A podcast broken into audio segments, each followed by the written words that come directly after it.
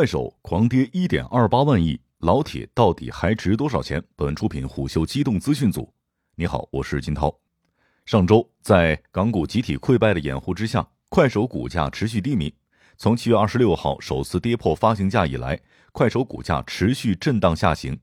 七月三十号收盘价一百一十点一港元每股，已经较最高点四百一十七点八港元每股跌去了约百分之七十三点七。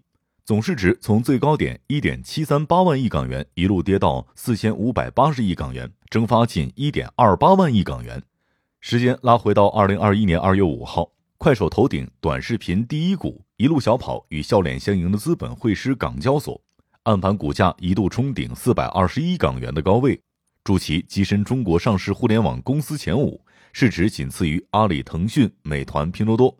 当时快手 IPO 定价一百一十五港元每股，大概是其对自身价值的认知。结果，狂热的二级市场中，仅 IPO 零售部分就折服了超一百四十三万的申购者。这股力量在一定程度上打乱了机构投资者的估值体系。现在回过头看，快手对上市时间点的把控可谓是异常精准。一方面，二零一八到二零二零年恰逢快手用户增长起飞的阶段。加之二零二一第一季度快手春节营销如火如荼，不惜向春晚豪掷二十一亿，这笔钱帮助快手在春节期间将日活峰值拉升至近五亿的新高，无限拉近其与抖音在日活上的差距。一时间，资本市场对快手未来的用户增长、业务增长浮想联翩。另一方面，二零二一上半年仅美国就推出了数万亿美元的救市计划，加之全球各国的货币放水，资本市场热钱一下子多了起来，大家的投资热情高涨。全球二级市场均处于蹭蹭上扬的状态，正是在这样的行情当中，快手融了超六十亿美元的钱，资本泡沫被进一步的吹大。对此，我们认为快手 IPO 或存在问题，原因在于快手发行的真正流通股很少。按香港主板公司公众持股最低百分之十五的比例来说，公众本应再多持有六亿多流通股，这导致高达千倍的超额认购，推高了股价。那么，泡沫是什么时候开始被戳破的呢？五月二十四号，快手发布二零二一第一季度的季报，市场从快手的增长数据当中嗅到了一丝反常。营收端，快手二零二一第一季度营收一百七十点二亿元，环比二零二零第四季度的一百八十亿元下降百分之五点九七。用户增长端，二零二一第一季度快手日活二点九五亿，而二零二零年春节期间，快手日活已经是二点八二亿。另外，二零二一第一季度快手月活五点二亿，而二零二零第四季度快手月活已经是四点七六亿，环比增长仅百分之九，甚至二零二零第四季度平均月活比二零二零全年平均月活四点八一亿还少五百万。以此推断，很可能三亿日活已经接近快手的天花板了。一方面，中国短视频市场的渗透率已经达到了百分之九十，二零一八到二零二一年。抖音和快手用户重合度从百分之十点三攀升到百分之六十，且比率之后一直在持续的上升。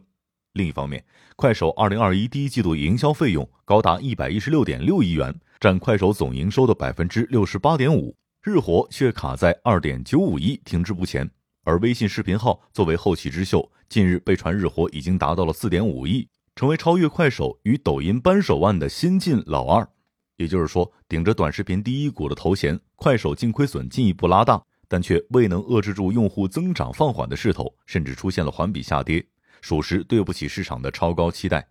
要知道，快手现在依然处于亏损的阶段。按照财报的数据来看，其人均获客成本在二零一九、二零二零、二零二一分别达到了一百六十八元、一百七十二元、四百八十五点八元，获客成本越来越高，用户增长却越来越慢。用户留存也越来越低，等于说快手长期处于增收不增利，甚至亏损扩大的状态。烧钱换增长，战略亏损换成长空间的剧本已经不适合快手了。另外，快手的直播、线上营销服务以及其他业务收入均出现了疲软。比如，二零二一第一季度快手广告收入八十五点六亿元，同比增长百分之一百六十一，但相比上季度百分之一百七十的增速开始放缓，不及市场预期的百分之一百八。而且，二零二零年快手旗下 APP 及小程序平均日活能够飙到三点零八亿，月活能到七点七七亿。这样一家手握巨大流量的媒体，花二百五十五亿元广告以及宣传费用，却只换来了五百八十七点八亿的营收，可见其数亿日活含金量太差了。至此，越早上车的投资者被套牢的价格就越高，投资者也幡然悔悟，当初抢快手的速度越快，此刻就越想剁手。那么，快手为何依旧跌跌不休呢？如果仅仅是一份季度财报，断不至于让快手的股价至今跌跌不休。首先，直播业务在二零二一年第一季度收入出现了下滑。财报显示，快手第一季度的直播收入为七十二点五亿元，低于总营收的百分之五十，同比下滑百分之十九点五。近两年，快手直播业务无论同比还是环比都在下降。其次，直播平均月付费用户数从二零二零年的五千七百六十万下降到五千两百四十万，每月直播付费用户平均收入也由二零二零年的四十八元下降至四十六点一元。虽然快手财务电话会议当中，管理层告知的是二零二零第一季度疫情期间全民宅家打赏的基数太高，但这个理由站不住脚，因为二零一九年第四季度并没有疫情，快手却有八十六亿的直播收入，比二零二一第一季度高近十三亿，所以只能理解为快手谋求转型的业务变阵。二零二零年之前，快手以直播收入为主，广告收入、电商收入为辅。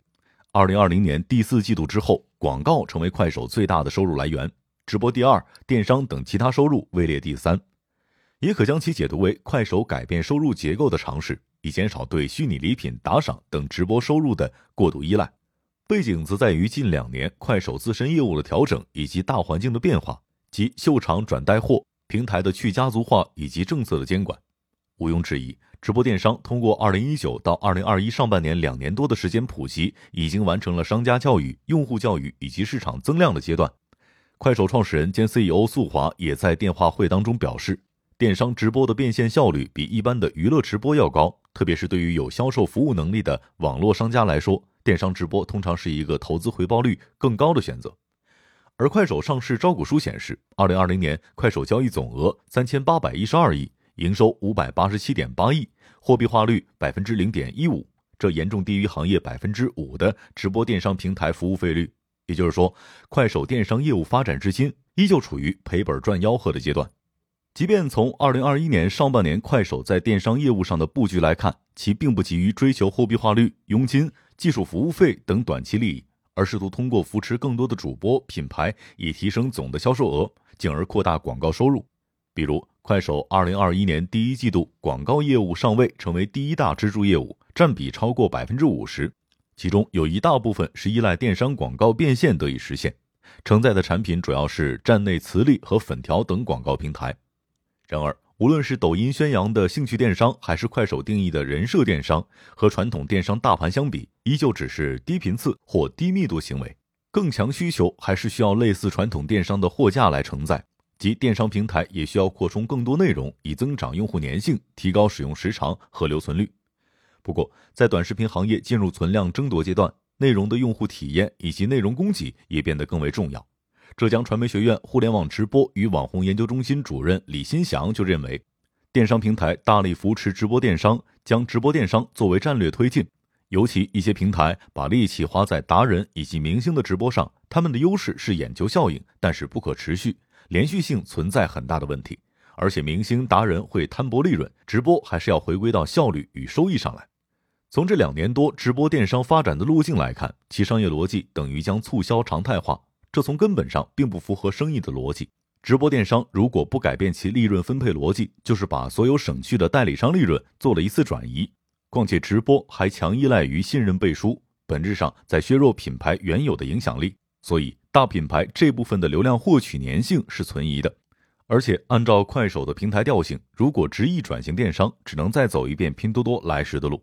快手电商眼下的状态有点类似于几年前的拼多多，不关心账面盈利，更在乎用户的购买习惯。拼多多曾经凭借社交小游戏裂变加低价白牌来崛起，快手又何尝不是呢？只是后者的载体变成了视频。但同样是自下而上，拼多多可以联合品牌以百亿补贴向上兼容，而快手电商货品却始终徘徊在价格战，主要源于快手主播带货选品时，低成本农产品或白牌货、库存尾货、单价百元以内的商品居多，国产服装、化妆品、日常用品为主，而这些商品缺乏一套透明的价格体系，用户只能依靠对产品的判断和对主播的信任达成交易。一旦出现问题，极易反噬主播的信誉以及平台的口碑。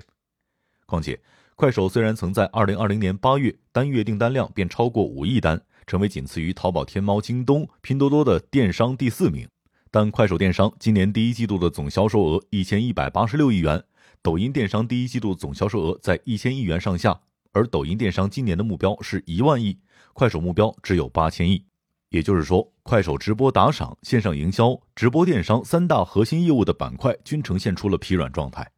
原本的支柱业务直播打赏已经处于下滑阶段。其次，私域流量让快手在广告变现方面显得迟钝和吃力。以二零二零年为例，快手线上营收为二百一十九亿，而字节跳动的广告营收在一千五百亿元上下，一对比立马露馅。最后。快手直播电商增速以及净利润也在逐渐与抖音拉开差距。综上，资本市场对于快手整体估值逻辑发生了根本的变化。快手二零二一年第一季度增长不及预期，再叠加市场对其公益流量转型及直播电商业务推进的担忧在加深，其估值正在被资本市场重塑。商业洞听是虎嗅推出一档音频节目，精选虎嗅耐听的文章，分享有洞见的商业故事。我是金涛，下期见。